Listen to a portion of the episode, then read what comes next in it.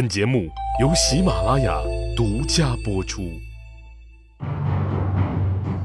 乱世图存，变法逆袭录，国运浮沉，君王一念间。看两千五百年前的战国乱世，各国如何解锁强国路。上回说到呀，商鞅在被杀之前五个月认识了赵良，破天荒的请赵良啊向他说真话，评价一下他和五谷大夫谁对秦国的贡献大，并且承诺啊不处罚赵良。于是呀，这赵良的话匣子一打开就收不住了，像水龙头那么哗哗哗往下直淌，而且是毫不留情面啊。你跟五谷大夫那是没法比呀！五谷大夫原本是楚国的乡村野夫啊，穷得叮当响，连来秦国的路费都没有。穆公呢，把他从牛槽里边救出来，把国事呀托付给他。你呢？你是怎么被秦王任用的？你不是走的正道啊，而是通过宠臣的引荐才被任用的，这是。一不可比呀，这二不可比呢，是政绩不可比呀。百里奚任国相六七年，讨伐郑国，三次协助晋国兴立国君，一次帮助楚国解除了入侵危机。他主政期间，以德服人，八人来进贡。八荣都愿意归服，西戎的游鱼也留在秦国为穆公效力。你呢？你靠严刑峻法残害百姓，连太子的老师都被你割掉鼻子。你建立的权威法度严重违背情理，太招人恨了。这是在给你自己埋祸根呐！三不可比呢？是工作作风不可比。百里奚出门宁可累死也不坐车，宁可热死也不打伞，走到哪里都是轻车简从，没有卫队车队前呼后拥。再看看你，只要出门，必定有几十辆车，前面开到，后面殿后，全副武装的卫队跟着是寸步不离。这几样少了一样，你就不出门呐。这四不可比，是结局不可比呀。尚书里说：“是德者昌，是武者亡啊。”百里奚死的时候，人民是自发吊丧痛哭，连小孩子都不唱歌了。这就是百里奚的德行啊。再看看你，简直就像早上的露水。现在有孝公罩着你，等孝公哪一天 over 了。新的太阳一升起，你就会跟露珠一样，瞬间就没了。有这四不可比，你还想延年益寿？你最好赶紧把这个上虞交还给秦国，然后回归山林去追寻诗和远方，再劝秦孝公多做好事，多行善，这样还有可能免祸。你要是贪图富贵、揽权专横，搞得举国怨声载道，再这样下去，到时候你可就是秦国过街的老鼠，是人人喊杀呀！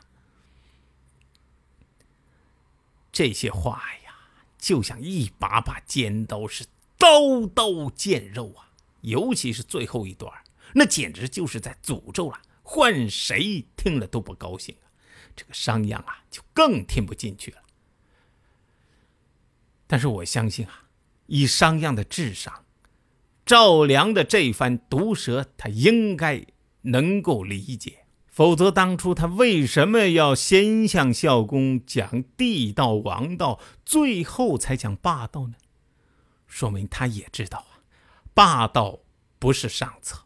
但是有什么办法？人家孝公要的是快速发展，而不是和谐发展。商鞅要被重用，只能迎合孝公啊！事到如今，该得罪的、不该得罪的，全得罪了；该招惹的、不该招惹的，也全都招惹了。到了这个时候，自己的退却能换来宽恕吗？只怕是会让报应来得更快呀。所以说呀，暴政啊，就像是一个漩涡，这一旦卷到里边去，就是欲罢不能，只会越卷越深呢。最后呀，被彻底的淹没。这古往今来呀，是没有例外的。所以有很多作恶的这个政治人物啊，到了最后啊，往往并不是他不想改过自新，而是不可能了。为了自己不被反噬。只能制造更大的恶、更大的恐怖来压制那不断升级的怨恨戾气，直到最后啊，是彻底的毁灭。当然喽，在这个大清帝国里面啊，商鞅之死完全是另外一个模样啊，甚至连老太后秦孝公已经预测到啊，自己死了以后，守旧贵族会疯狂反扑。那为了保住商鞅，保住新法呢？老太后哎，一心一意想搞死自己那个儿子，就那个呃赢钱啊。秦孝公呢，则是想方设法要搞死自己的哥哥啊，就是那赢也也是那赢钱啊，因为他们知道赢钱肯定会报复，甚至呢，秦孝公还留下一支军队和密诏，专职保护商鞅。一旦新军呢要对商鞅不利。商鞅啊，随时可以举兵护法，废君自立啊。然而呢，商鞅是大义凛然，哎，事发之后啊，面对这个孝公留下的这一道道护身符啊，商鞅非常坚定，我不要啊，我不要。然后呢，焚毁密诏，交出新军。史书上如丧家狗般的这个逃亡之旅呀，在小说里边就变成了主动救父、慷慨死国的大义之举呀！哎，就连那个赵良的诛心之言，在这个小说家的笔下呀，也被商鞅反驳的是哑口无言。小说里边商鞅是怎么反驳赵良的呢？原文是这样的啊：商鞅笑道：“哈哈哈哈。”春秋以来，多有名士学人以全身自保作为功业最高成功者，否则先生岂能充当说客而除愁满之啊？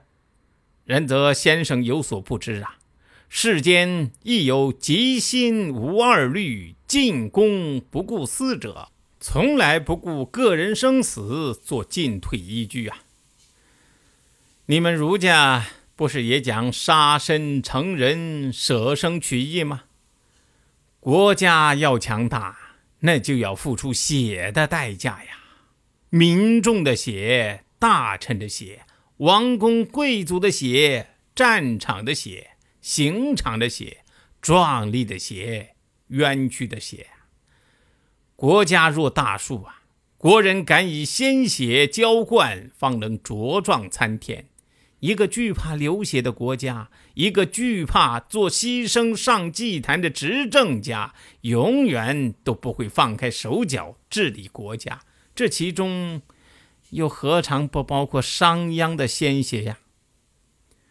大德恢恢，此心昭昭啊！我商鞅的个人生命将与新法同在，岂有他在？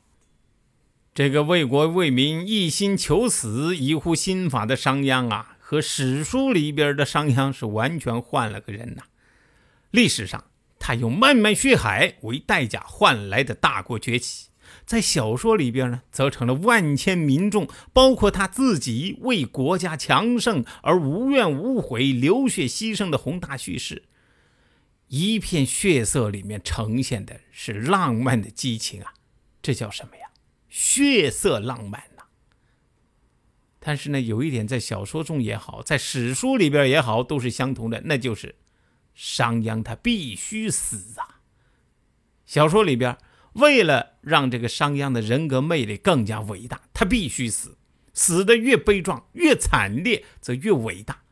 而在历史现实中呢，他不过是一个政治牺牲品，死的是非常的卑微窝囊，甚至呢。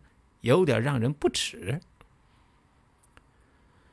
史书里边，秦孝公显然没有像小说中描写的那样，为了让商鞅啊避免被清算而殚精竭虑。他呀已经兑现了当初求贤令上的承诺，与之分土，将这个商于六百里之地呀分给了商鞅，号为商君，等于呢也是一个小国家的君主了。对于孝公来说，我已经履行了我们的契约。但是将来我的儿子如何对待你，那就不是我能管的事儿了。还记得那个乾隆皇帝和和珅之间的关系吗？